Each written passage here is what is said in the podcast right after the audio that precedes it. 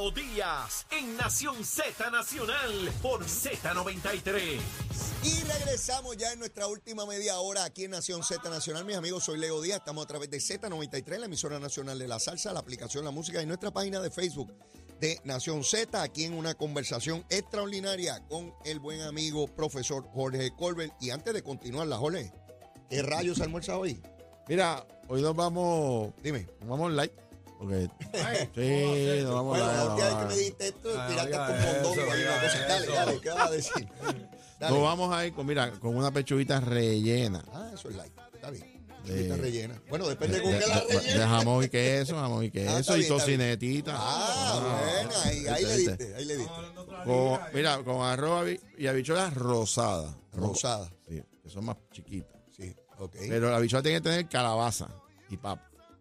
Ah, eso, oye, tú has tirado eso bien chévere ahí. Sí, porque si es una calabaza no es pechuga igual. rellena, Sí. quesito, jamón, tocineta, arrocito blanco, ¿no? Arrocito blanco. Con habichuela rosada. Tírale un amarillito, chico. Amarillito un por el lado. amarillito también por el calabacito. Un poquito dulce y Oh, eso para- tremendo, Sí. tremendo. Achero, y... Ahí, Ahí está. está. Mira, para los amigos que nos ven y nos escuchan, Acherito se nos va mañana por la mañana, pero es para California, va para allá a pasarla bien, va a estar una semanita por Viene este lunes, no, el otro de arriba. No sabemos cómo viene, si vienen los asientos de arriba en el avión o en una caja abajo en la zona de carga. ¿no? Exacto. Pero, lo Pero que llega, sabemos pero es que llega. regresa. Pero vuelve, pero Lo que sabemos es que regresa. No sabemos En qué condiciones, pero, pero- pero ya dispondremos de él en todo caso. Este, siempre, siempre. Lo queremos un montón. Que disfrute mucho, que disfrute. Lo pase Achero. bien por allá. Tú y toda la familia, y el nieto, el nieto, que también va a llevarlo para allá. Muy bien. Mira, Jorge, estábamos antes de la pausa.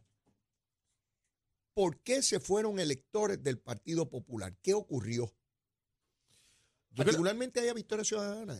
Bueno, yo, yo creo que el Partido Popular, que es un partido históricamente ha tenido figuras eh, fuertes, Muñoz Marín, eh, Rafael Hernández Colón, Sheila Calderón. María Calderón, está acostumbrado a un liderato de, de dirección regia, por decirlo de esa manera, y donde era muy organizado, muy estructurado. Luego de la salida de Hernández Colón, la realidad es que ha habido eh, gobernantes eh, y candidatos Ajá. pero no necesariamente líder del Sí, partido. entiendo eso perfectamente. y, y entonces, pues ha habido pues, personas que han estado pues, un tiempo, entran y se van, etcétera, pero no ha habido esta figura que trasciende ciclos electorales y que mantiene un liderato fuerte dentro del Partido Popular. Eh, eso es uno. El otro elemento que yo, que yo he establecido es que el Partido Popular ha sido demasiado de tímido en el tema del estatus. Eh, fíjate que comentábamos en la última encuesta, Ajá. la figura que básicamente los populares reconocen que está dando la pelea por el ELA es José Luis Dalmao. Mm. Eh, y es porque ha le ha dedicado tiempo a ese esfuerzo y buscar una definición y, ha cogido cantazos, pero sigue ahí en la pelea y qué sé yo. O sea, pero no, tú no ves esa misma eh, dedicación institucional. Entonces se abandona el proyecto ideológico, pues se abandona la cohesión ideológica. Y ahí comienza el, me parece a mí, el, el- debilitamiento del Partido Popular. No ves una figura como antes de fiscalización. La última figura fuerte en términos electorales fue Sila Calderón en la elección del 2000. Sí. De allá para acá, Aníbal Acevedo Vila por muy estrecho margen, de igual manera eh, Alejandro García Padilla. Pero te pregunto, Jorge, porque veo que los centras en, en las figuras que han sido predominantes en la colectividad. Te pregunto hasta qué punto la Junta de Supervisión Fiscal, la actuación unilateral del Congreso, Claro. eh, todo este asunto de que, de que somos una colonia, eh, de un territorio, ya no porque los PNP y los independentistas con ese discurso de décadas, sino porque te lo dice el presidente de los Estados Unidos, lo, lo, lo reafirma el Tribunal Supremo Federal. Entonces hay una generación que no es la generación ni de Carlos Romero Barceló, ni de Don Luis Ujú. Ferré, ni de Muñoz Marín, ni de Rafael Hernández Colón. Una generación con un, con un acceso a la información Claro. inmediato que no era la generación ni la tuya ni la mía Claro. eh, eh, con, con un cuestionamiento al establishment, a lo establecido y un cuestionamiento muy grande parecido a las generaciones de los 60, ¿verdad? Cuando la guerra de Vietnam y toda la cosa. Y entonces ya este ortodoxismo de que porque mi padre es popular o PNP yo tengo que votar así, eso también se rompió. Eh, yo, yo identifico que la gente mira, este, no, yo o, o quiero la independencia o quiero la estadidad, porque miles votaron por Juan Dalmao, aunque él dijera que no estaba el estatus, Ujú. sabían que era un partido independentista Claro. y la inmensa mayoría sabía que los de Victoria Ciudadana eh, eh, pertenecían al independentismo, porque incluso habían corrido por partidos independentistas antes, el Partido del Pueblo y el MUS y qué sé yo, cuántos partidos. Yo pienso que sí, que hay un elemento de liderato, pero hay un, un elemento institucional, sustantivo, sobre lo que yo defiendo. Yo no escucho a ningún popular hablando de la Casa Grande. Y cuando yo comencé la legislatura, el discurso de aquel plebiscito era la Casa Grande, lo mejor de los dos mundos. Yo no escucho a ningún popular que se atreva a decir lo mejor de los dos mundos hoy. A ninguno. Precisamente porque el, el proyecto ideológico político eh, de un tiempo para acá, y, coincido contigo en que esto, el caso de Sánchez Valle, el asunto de la la ley federal promesa, e, incide sobre la relación de Puerto Rico y Estados Unidos. O sea, eh, la Junta de Control Fiscal es un gobierno por encima del gobierno electo. Así que la teoría del gobierno propio se afecta indudablemente ante los ojos del país. Y eso el Partido Popular, a mi juicio, ha sido muy tímido en manejar, en manejar el tema. Eh, eh, y tan, es más, voy más lejos la única persona que ha presentado, vamos, de todo el teatro del Partido Popular, que ha presentado una propuesta de cómo corregir esa deficiencia es la definición que presentó José Luis Dalmau. Nadie más ha presentado ninguna propuesta. ¿Y por qué los demás no? Por, yo pienso, Leo, porque el la, estrategia ha querido ser es no, no, no atender el asunto. Y eso es un error. Y yo coincido contigo que hay electores incluso en el caso del Partido Popular, que entienden que esto es un tema importante y el Partido Popular lo pospone y lo pospone. Eh, fíjate que cuando José, Luis Dalmao presenta su propuesta, el, la oficialidad del partido dice, eso lo vamos a manejar más adelante, en vez de aprovechar la coyuntura y, construir sobre esa definición y conseguir adeptos y conseguir una y hacer una ofensiva como se hizo en otros momentos dados con el proyecto Los, los políticos son inclinados a tomar cosas que le traen votos. Si ellos no se mueven en esa dirección porque entienden que, porque estamos en primaria, es porque entienden que al interior de la colectividad no le produce votos. Al contrario, fíjate que cuando se lanzan a la presidencia eh, del Partido Popular, no había candidatos soberanistas. Ah, eso me lo dijiste tú. Yo no me había De momento no hay soberanista. a que no ven ningún soberanista. Y eran supuestamente la mayoría. Nadie, nadie agarró la bandera del soberanismo para tirarse a presidente. porque saben que, lo, que la base popular es Estado librista. Pero necesitan un proyecto político. Eh, así que ahí hay un reto. Ahora, el problema que tenemos, Leo, es que en ese debilitamiento del centro político, que es una realidad, los números están ahí. Están ahí. El, en un, en un escenario como el que estamos hablando ahora del 2024, en donde si la estadidad no es una opción para el Congreso en este momento, por las razones que sean, ¿verdad? Que, ciertamente no lo es y no van a considerar un proyecto de estadidad, o hay, una, eh, hay un rechazo significativo de una gran parte del Congreso a la estadidad, y tú tienes un partido que gana una elección que es independentista, le estás enviando un mensaje al Congreso. Oh, claro. Por lo tanto, si el ELA se debilita y la estadidad no tiene fuerza en el Congreso o no hay aceptación, la opción de la independencia va a crecer. Inclusive adeptos en el Congreso. Por eso es que esta elección es seria. Y quizás, como tú bien señalas, hay gente que toma estos anuncios como el de ayer como algo liviano. No lo es. No lo es. Es más, te voy a dar este dato que yo creo que muy poca gente lo conoce. Mencionaste ahorita a Juan Dalmau y yo lo he señalado y lo repito. Juan Dalmau es un gran candidato. Déjeme darle estos números para que todo el mundo esté claro aquí lo que estamos hablando usted tiene tres maneras de votar. El voto íntegro, el voto mixto y el voto por candidatura. El voto íntegro es que usted va debajo de la insignia de la, de la pava o la palma, o el, partido que usted prefiere, y vota por los candidatos de esa columna. El voto mixto es el que marca un, debajo de insignia, pero usted vota por candidatos de otro partido. Y el voto de candidatura que usted vota directamente por los candidatos. No debajo de insignia. No, debajo de insignia.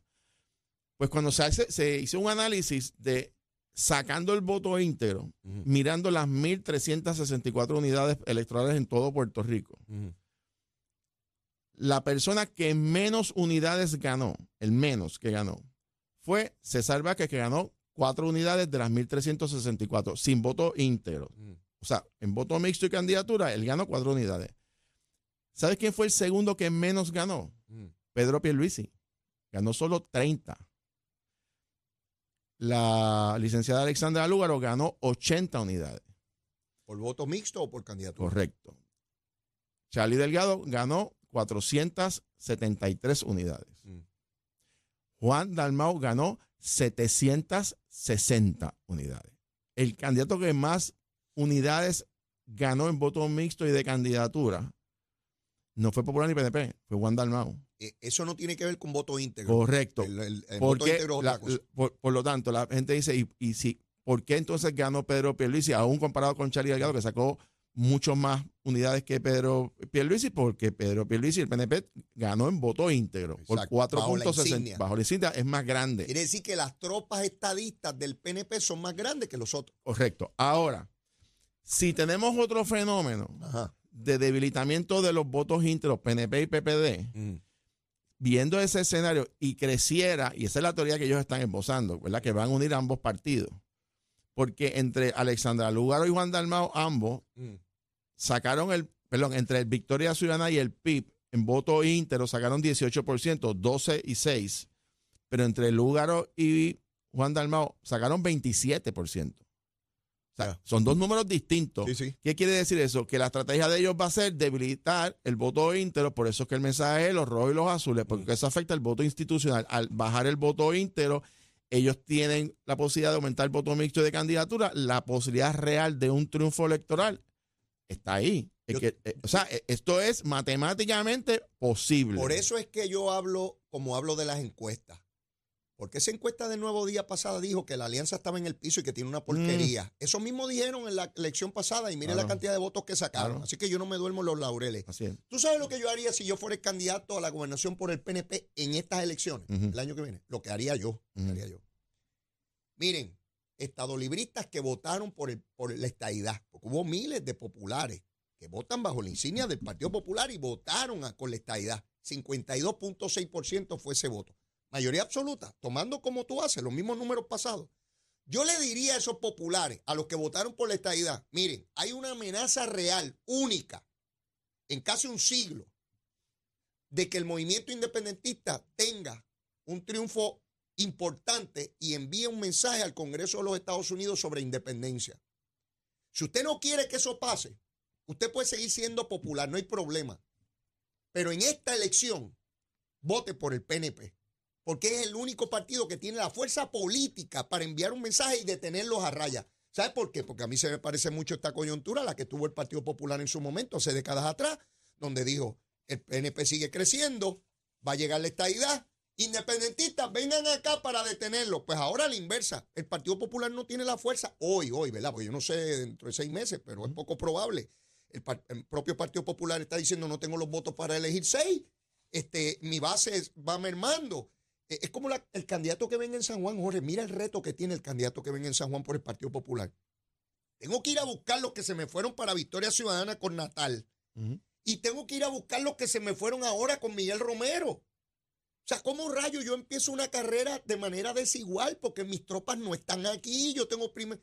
Ay, si tuviéramos el comercio de cuatro años, pues a lo mejor tengo tiempo para buscarlo, pero encima de la erradicación ir a buscar toda esa gente en menos de un año, es, es serio. Pues yo le diría, si fuera yo el candidato del PNP, miren, popular a los que votaron por la estadidad, porque otros no se van a mover, o, o ustedes que son afines, porque ustedes son estadistas, votan por el Partido Popular por las razones que sean, ¿verdad? Histórica, de familia, de afinidad, qué sé yo.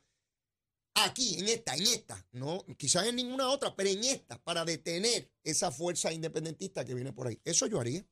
y la y el mensaje de fíjate que, que esa es mu- muy, probable que esa sea una estrategia que sea Pierluisi o sea Jennifer traten de hacer gane la primaria. Eh, pero la contraposición a eso va a ser del liderato independentista. El estatus no está en issue. Lo que empezó a sembrar Juan Dalmau en la Sí, campaña la pasada votas por mí no voto por la independencia Ajá. ¿verdad? Esa venía- ese es el cuento porque Ajá. hay un, hay una hay un sector importante del Partido Popular que es liberal Sí, sí. y que, y que le- les es difícil moverse a votar por el PNP o por la estadidad. Sin duda. Y si ve un mensaje liberal que no, se va a atender el tema de la Se independencia, mueve allá. puede mover. Entonces, eh, por eso te digo, esta elección se decide o para que el Partido Popular tenga una opción de triunfo, tiene que fortalecer su voto íntero, tiene que agrandar el centro político, fortalecer la autonomía y el buen gobierno, ¿verdad? Los, los- retomar unos temas eh, con buenos candidatos. Pero por otro lado, y, y tienen que ser vocales también, porque ese es otro problema. Eh, y, pero va a ser interesante porque la estrategia del PNP y del y de esta alianza independentista es pescar votos en el centro. En el centro, sí, estamos claros. Ahí es donde va a estar estamos claros. esa, esa ecuación. Fíjate que, y yo lo he conversado y lo he dicho en, varias, en, varias columnas, o sea, lo he escrito en varias columnas, 15% de los que se identificaron como populares, 15% de electores populares votaron por el sí. Y eso está medido. Eso se hizo exactamente 48 horas después de la votación. Por la estadidad. Por la estadidad. El 15% de los populares. Correcto. Hay un 85%. Aún con el verano del 19, con primaria y el PNP, fueron para allá. Pero ¿por qué ese 15%? Y saca el 15% de 400 mil, que fue lo que votaron por el Partido Popular.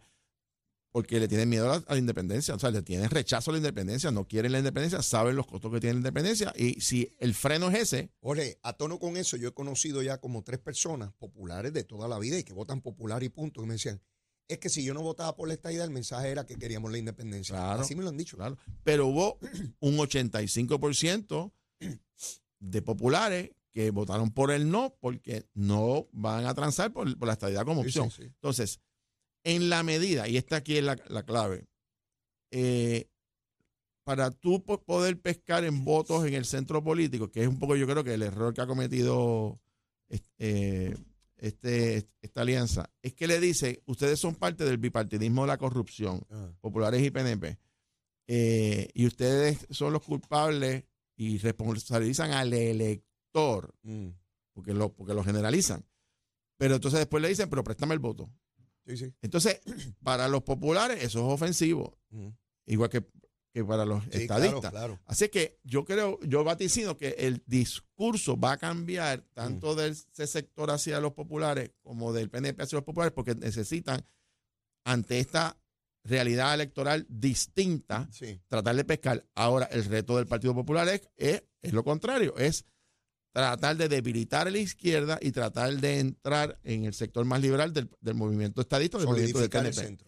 ese, va a ser el choque interesante de, esta, campaña. Nos quedan pocos minutos. Eh, yo estoy a punto de otorgarte el grado honorífico en Derecho, honoris causa. Te vi en un programa de televisión hacer una locución magistral sobre lo que ocurrió con Ronnie en Jarabo, eh, desde la vertiente política, reglamentaria, y personal del historial, ¿verdad? De tu padre y Ronnie en su momento, cómo pudiste alejarte de esas controversias políticas, son naturales, para hacer un análisis muy, concreto eh, y, señalar que aunque hay una falta, eh, la, pena excede por mucho eh, la transgresión que, que hubo, ¿no? Que yo no voy a venir aquí a ser hipócrita. Si lo hubiese hecho un PNP en una tarima popular, estarían los PNP igual de rabiosos, tú sabes. Eso es cosa de que, ay, es que las libertades, sí, hasta que no te toca a ti. Así que no me venga con bobería. Este, ciertamente, el Ron pararse allí, pues, pues, obviamente, la reglamentación, y él lo sabía. Seguro. Este, pero llegar a, expulsarlo a una persona con el historial de Ronnie, que uno puede estar a favor y en contra de mil cosas, pero yo, yo coincido contigo que es una cosa totalmente excesiva. Este, y, creo que finalmente el presidente del Partido Popular va a tener que, de, hecho ya había Toñito Cruz dando para atrás y para adelante si era expulsión o no. Yo creo que va a ocurrir igual que con Tatito y los 13 legisladores, que eventualmente eso no, no va a quedar en nada, porque en medio de tu una elección decir que estás votando gente, ni le fue bien al PNP cuando intentó de hacerlo hace unos años atrás, ni le va a ir bien al Partido Popular. Mira, uno, uno de los elementos que han ido afectando a, la, a las democracias eh, es el ataque eh, y, la, y el debilitamiento de las instituciones. Mm. Los partidos son instituciones mm. de democracia. Mm. un, país donde no tiene partidos políticos, pues esta es la dictadura, ¿verdad? Pero los partidos tienen reglas y tienen reglamento. Y, pero se tiene que utilizar con sabiduría.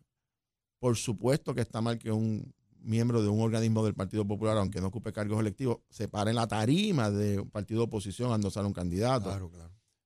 Pero el reglamento, si la pena que se le va a aplicar, que es la sanción más fuerte que hay, la más dura, la más severa, que es la expulsión, la, expulsión es la deshonra, vamos, mm, mm, institucional. Sí, sí.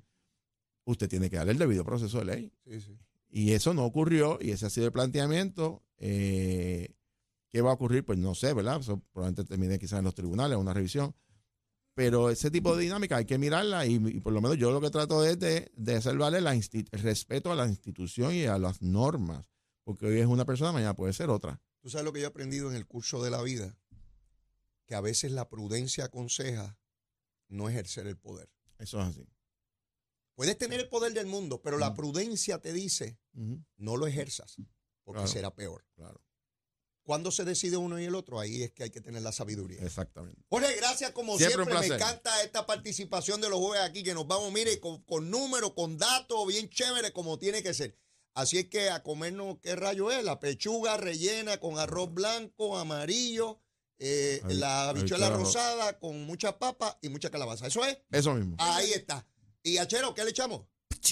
Ahí está. Gracias, Ole. Hasta Siempre la semana placer. que viene. Igualmente. Bueno, mis amigos, y el tránsito y el tiempo con Emanuel Pacheco.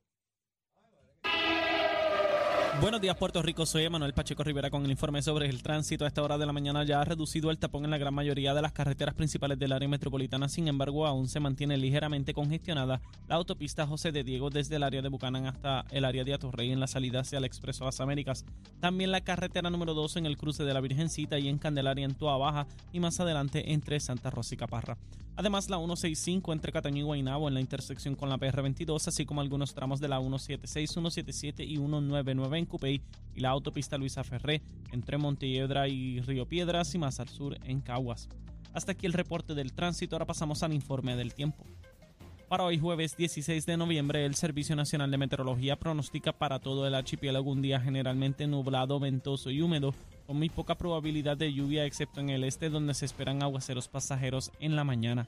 Hoy los vientos se mantienen del este de 8 a 13 millas por hora y las temperaturas máximas estarán en los bajos 80 grados en las zonas montañosas y los bajos 90 grados en las zonas urbanas y costeras, con los índices de calor alcanzando los 100 grados. Hasta aquí el tiempo les informó Emanuel Pacheco Rivera. Yo les espero mañana en otra edición de Nación Z y Nación Z Nacional que usted sintoniza a través de la emisora nacional de la salsa Z93.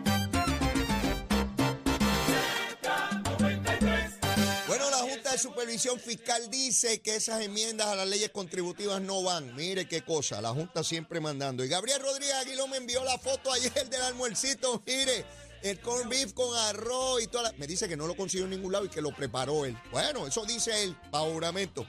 Bueno, mis amigos, yo no tengo tiempo para más, solo para desearle a Chero que se nos va de vacaciones mañana, un feliz viaje para California con toda la familia y los nietos, bien chévere, que la pase bien y que regrese sanito de allá para acá. Y la súplica, si usted todavía no me quiere, quiérame que soy bueno. Mire, bizcochito de titi bajo una mente. Y si ya me quiere, quiérame más. Vamos a querernos por ir para abajo. Mucho amor como tiene que ser. Besitos en el cutis para todas y todas. Hasta mañana. Llega el viernes aquí en Z93. Llévatela, chero.